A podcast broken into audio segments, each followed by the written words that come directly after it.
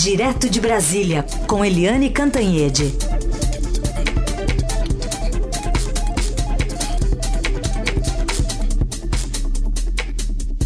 Oi, Eliane, bom dia. Bom dia, Raíssa e Carolina ouvintes. Tudo bem, Eliane? Vamos começar falando então sobre o presidente Bolsonaro, né, que no final das contas saiu do hospital, disse que já está trabalhando, estava até com. É, não usou essa palavra uh, inquietude, mas ele estava lá querendo trabalhar, queria voltar a, ao batente e saiu, inclusive, dando entrevista já do hospital. É, o presidente disse que estava ansioso para voltar, já estava incomodado de estar tá fora, então ele é, retoma hoje os trabalhos, mas com recomendação médica de ter repouso. Então ele continua no Palácio da Alvorada, não vai despachar no Palácio do Planalto. É, como você disse, Carolina, ele já deu até entrevista é, e disse para a televisão e ele disse uma coisa complexa ali, defendeu a frase do filho dele, do Carlos Bolsonaro, vereador é, licenciado do Rio de Janeiro, aquela frase polêmica, né, de que com essa é, democracia é, você vai ter uma. É, vai demorar muito para fazer as transformações que o país precisa. E o presidente disse que ele, o Carlos, tem razão, que é assim mesmo, porque se fosse lá em Cuba e na Coreia do Norte, já tinha aprovado todas as reformas. Quer dizer, a ditadura é mais fácil, mas o presidente disse: olha, ninguém me ouve falar em defesa de de ditadura nenhuma, enfim, ele, ele deu o, a interpretação dele sobre a frase do filho Carlos Bolsonaro. E ele também avisou, né, porque está todo mundo morrendo de medo do tom que o presidente vai adotar na abertura da Assembleia Geral da ONU na semana que vem, no dia 24.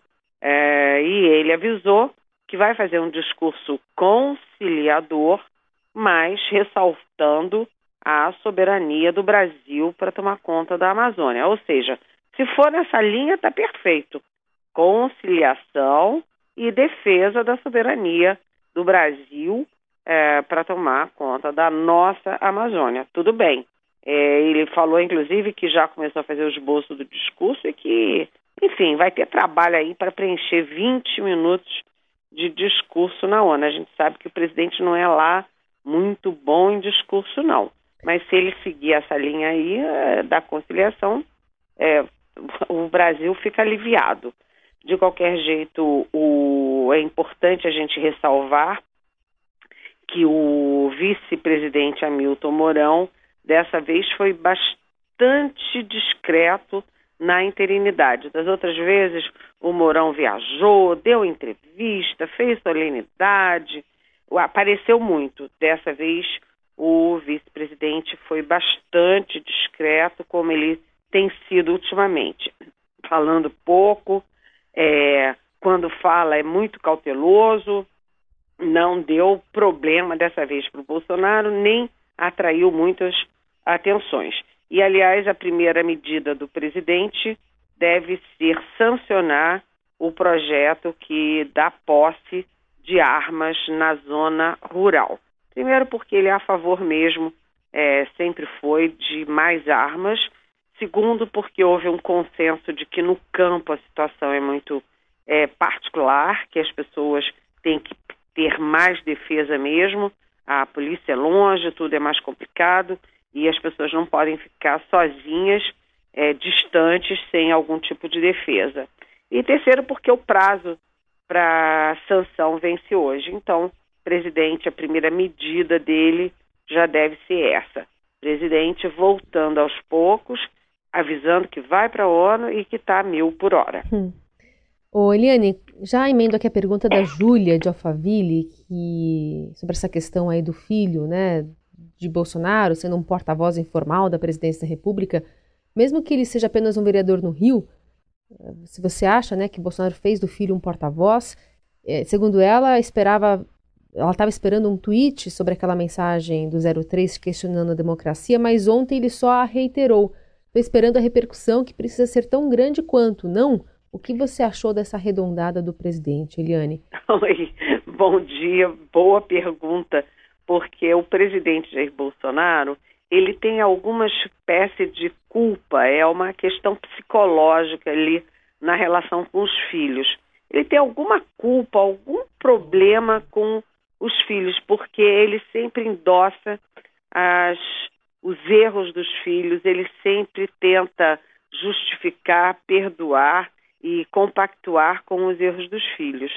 E o, o Carlos Bolsonaro fala essas coisas todas em vez do presidente dizer, olha, isso é posição dele, eu não tenho nada a ver com isso, ou até dar um puxão de orelha e dizer, olha, vamos parar de falar essas coisas é, que só atrapalham. Não, o presidente endossa, ratifica, e no caso aí da democracia, que causou espécie, a gente viu a reação no Supremo Tribunal Federal, a reação da Procuradoria-Geral da República, a reação de é, presidente da Câmara, presidente do Senado, os formadores de opinião, todo mundo questionou a frase do, do Carlos Bolsonaro e o presidente passou a mão na cabeça e disse: não, é assim mesmo, olha, se fosse lá na, em Cuba, na Coreia do Norte, tudo tinha sido aprovado rápido. Ou seja, ele deu um, uma interpretação sobre a frase do Carlos Bolsonaro que era visivelmente, claramente, criticando a lentidão da democracia para resolver as coisas. Claro, democracia, ninguém tem uma razão sozinho, ninguém tem todas as decisões na mão. Na democracia são as várias tendências, os vários segmentos, a grande discussão, a polêmica, que é daí que surge o chamado consenso, o chamado voto da maioria, né? E enfim, é isso. O presidente passa a mão na cabeça dos filhos como se ele tivesse alguma culpa lá no íntimo dele, psicologicamente. Ele precisa sempre dar razão aos filhos, mesmo quando os filhos uhum. erram. Evidentemente erram. Questão porque para ele há ditaduras e ditaduras, né? Ele citou a da Coreia do Norte e de Cuba, tem ditaduras de, de, direita, não citou nenhuma, né? Tipo Pinochet e outras mais, né? Não, esses ele elogia, né? Ele elogiou Pinochet, Stroessner, né? Então essas ditaduras sanguinárias que mataram, torturaram e desapareceram, inclusive jovens de muito pouca idade, isso aí era bacana, isso é. podia. Bom, Eliane, hoje também é o último dia da Procuradora-Geral da República, Raquel Dodge, no cargo. Eu aproveito para você, além de você comentar esse assunto, emendo uma pergunta do Rafael Felipe Ferreira, que já quer saber o passo adiante. Ele pergunta: Eliane, você acha que o Aras, Augusto Aras, consegue aprovação para a PGR? É, boa pergunta também. Mas vamos lá primeiro na Raquel Dodge. A Raquel Dodge sai depois de dois anos ela foi muito criticada de todos os lados. Eu sempre acho, e eu vou dar uma, uma. Eu não sei se a Carolina vai concordar comigo, mas eu sempre acho que as pessoas são mais duras, mais implacáveis com as mulheres, né? Uhum. Então, a, a primeira governadora eleita comeu pão que a diabo amassou. A primeira prefeita eleita comeu pão que a diabo amassou. A Luísa, a Luísa Erundina, aqui em São Paulo, também a primeira mulher eleita na principal capital, comeu pão que o diabo amassou, porque o então partido dela, o PT, não deu sossego para ela. A Raquel Dodge, ela é uma mulher discreta, muito preparada, é, ela tomou decisões importantes na Procuradoria-Geral da República, por que ela não ser reconduzida? Né? Os outros todos foram tão melhores do que ela e todos foram reconduzidos é uma questão. Será que não tem aí uma, um excesso de exigência com as mulheres? Isso é uma dúvida, né? Porque eu não tenho nenhum embasamento é, teórico, científico para discutir isso. Mas eu acho que sim, são muito duros com as mulheres. E a Raquel Dodge basicamente não foi reconduzida porque ela lá atrás tomou uma decisão contra o Jair Bolsonaro é, e deu andamento a um processo contra ele por racismo e, enfim, ele nunca perdoou isso. Mas ela também tinha restrições é, do pessoal da Lava Jato, que quer tudo muito rápido, muito mais do jeito deles, e ela é mais cautelosa, ela, é mais, vamos dizer assim, é, garantista, Então, ela foi bastante cautelosa, mas eu acho que a Raquel Dodge tomou as decisões que devia tomar, ela não foi, é, não facilitou com um lado e perseguiu o outro, muito pelo contrário, e ela sai, eu acho que de cabeça erguida, fazendo aquele discurso, na último discurso dela, na última presença dela no Supremo, fazendo aí uma grande defesa da democracia. Foi um grande momento da Dodge. Ela sai hoje, porque vence o tempo dela, assume interinamente o Alcides Martins, que é subprocurador e que se imaginou num determinado momento, eu até cheguei a falar aqui na Rádio Eldorado, que o Bolsonaro pudesse deixá-lo é, no lugar da Dodge, deixar interinamente e porque era muito mais fácil, não tinha que votar nada, não tinha que sabatina no Senado, nem coisa nenhuma. Mas o presidente acabou indicando o Augusto Aras, que vai passar pela sabatina e pela votação já no plenário na próxima semana. A minha expectativa é de que ele passe, sim, a todos os indícios, é, todos os líderes, é, inclusive a esquerda, inclusive quem é tem restrição a ele, é, me fala em off que sim, o Augusto Aras terá uma, uma vida fácil ali na sabatina, quer dizer, sempre dá uma apertada, mas que ele tende a passar sim. Mais complicado é a questão do Eduardo Bolsonaro para Washington. Uhum. E o governo transformou isso em prioridades número um, número dois, número dez. A prioridade é o Eduardo Bolsonaro. Então, portanto, a previsão para a semana que vem, né, dessa sabatina e aprovação, né? É, já está marcado para CCJ nessa, na sabatina uhum. e depois, já em seguida, a votação no plenário. Deve ser fácil e deve ser também rápido. E caiu bem também, né? Aquela, querendo ou não, aquela gravação onde o Aras foi registrado falando que ele colocou ali alguns limites para o presidente Bolsonaro, né? Que ele não poderia fazer né? qualquer coisa, né? Que ele teria que ter uma independência, exatamente. Foi, é, foi na conversa dele com o senador e delegado Alessandro Vieira, que Isso. é do, do Cidadania de Sergipe. É, e ele dizendo ali que falou para o presidente claramente que o presidente não manda em tudo e não decide tudo. Mas olha, na verdade, Carolina, hum. quando surgiu aquela gravação, já estava praticamente acertado que o Aras ia ser aprovado. Hum. É, aquilo apenas ratificou uma posição dele, porque não há restrições a ele no Senado. Verdade, desde o início já a tendência, a expectativa é de uma aprovação, era de uma aprovação fácil. Eliane, está na pauta lá do Senado hoje um assunto polêmico que é aquele um projeto que dificulta a transparência das campanhas eleitorais. Olha, pelo que eles estão propondo, pode sobrar até para o eleitor pagar, por exemplo, despesas de partidos com advogados para eles se defenderem de multas, de acusações. É por aí, né? Olha, esse projeto é super, super, super polêmico. Primeiro, porque o projeto original era um projeto só falando de pagamento de funcionários de partidos. Aí eles pegaram esse projetinho e transformaram num projetão, né? Um projeto que altera significativamente a lei eleitoral, a lei partidária e outras regras aí envolvendo a questão é, político-partidária.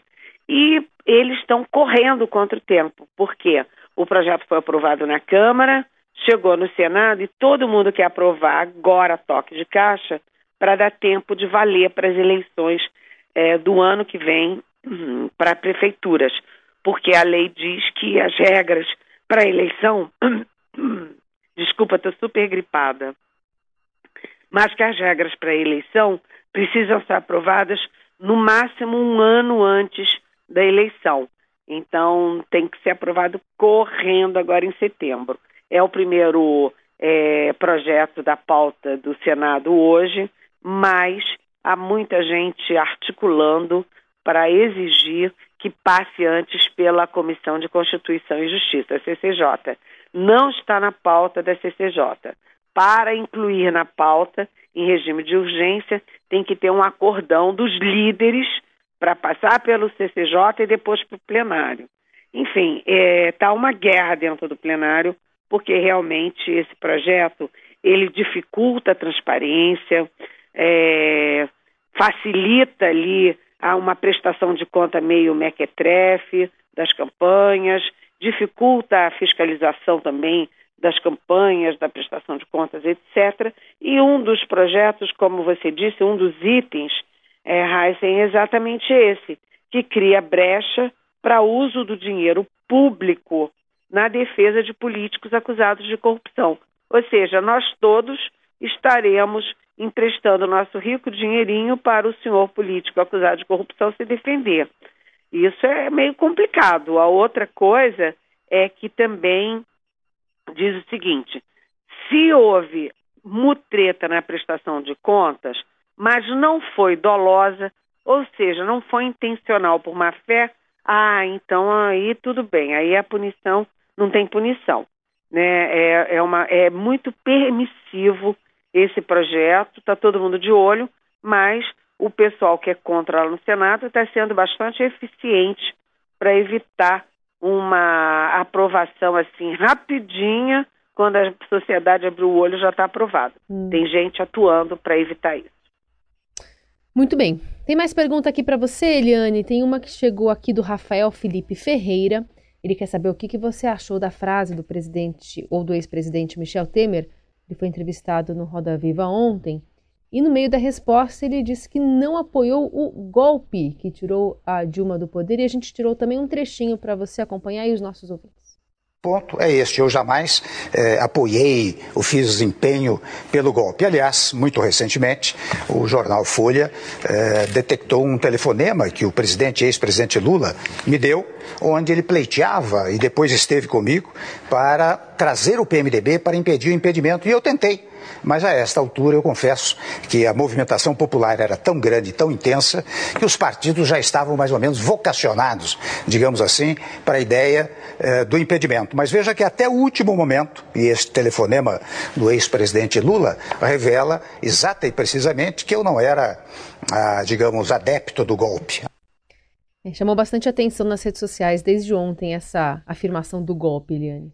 É, porque quando ele falou a primeira vez, a primeira sensação que a gente teve foi de ato falho. É, é. E ele falou golpe por ato falho, Sim. mas ele falou e depois ratificou o termo golpe. Ou seja, o Michel Temer talvez esteja querendo reescrever a história, porque, na verdade, primeiro, ele pode não ter atuado ali decisivamente, mas que sim, ele permitiu, com toda a liderança dele, é, no PMDB, no MDB agora, ele sim tinha forte liderança, ele era o beneficiário direto e ele participou de alguma forma, é, mesmo que por é, omissão, ele participou do processo de impeachment da Dilma Rousseff, sim, ele participou, a história registrará isso. Segundo, não foi golpe. Você não pode jamais chamar de golpe um processo que passou pela Câmara em duas, do, duas votações, dois turnos, passou pelo Senado em dois turnos, foi transmitido ao vivo pela televisão, teve as regras definidas pelo Supremo Tribunal Federal. A Dilma Rousseff teve o impeachment por uma questão técnica, que foi a questão aí das pedaladas, porque ela usou sim é, as verbas é, do, do orçamento para pagar é, é, para pagar os projetos sociais do, dos bancos públicos é, e também por uma questão política, porque ela não tinha liderança política e ela não tinha capacidade gerencial, a economia do Brasil estava se esfarelando, tanto que se esfarelou, tanto que a gente viveu dois anos de recessão com milhões e milhões de desempregados. Logo, não foi golpe. O Michel Temer agora está tentando reescrever a história para amenizar a participação dele no impeachment da presidente. Só falta ele dizer ratificá-lo-ei, para ficar claro que era ele mesmo, né? Mas era ele, né? Era ele mesmo. Eu achei que fosse quando eu vi golpe, ele sim, foi ato falho, mas ele Falou duas voltou vezes. a falar, né? Falou duas vezes. Agora 9h28. O caminho do bem. A boa do dia. A boa do dia. O caminho do bem. Olha, Eliane, hoje a gente destaca aqui o júri de rádio da Associação Paulista de Críticos de Artes, a APCA, que divulgou ontem os indicados para 2019. O APCA que premia anualmente né, as produções na mídia radiofônica desde a década de 80. E, para nossa alegria, a Rádio Dourado conta com três nomes nessa lista. E aí a gente tem o André Góes concorrendo com o programa Hora da Vitrola, na categoria apresentador musical a Roberta Martinelli concorrendo com Essenciais na categoria podcast e ainda tem o nosso Heisen Abac aqui, né, com o Jornal Dourado na categoria apresentador de jornalismo, viu? Eita, que maravilha! Parabéns aos colegas, mas parabéns principalmente ao nosso Heisen, claro. né? Muito justo, estamos aqui na torcida. Na torcida. Aliás, eu nem sei quando é o resultado, quando é que sai o resultado, mas, de qualquer forma, estamos na torcida aqui e celebrando essa notícia do, do APCA, que é um prêmio tão, tão bacana, né? Prestigiado aqui em São Paulo. Agradeço aí. É, eu estava me preparando para falar da Marina Lima, que faz 64 anos hoje, mas acho que não querem, então tá bom. É, a Carol pegou de surpresa aqui, mas valeu, gente. Agradeço. E vocês estão juntos, né? Todo mundo fazendo parte disso aí. É, grande equipe. E é isso aí. E assim a gente vai encerrando o Jornal Dourado e a participação da Eliane Cantanhede, que volta amanhã às nove. Obrigada, viu, Eliane? Beijão, parabéns, Raíssa. Valeu. Muito orgulho, viu? Beijo, tchau. Tchau.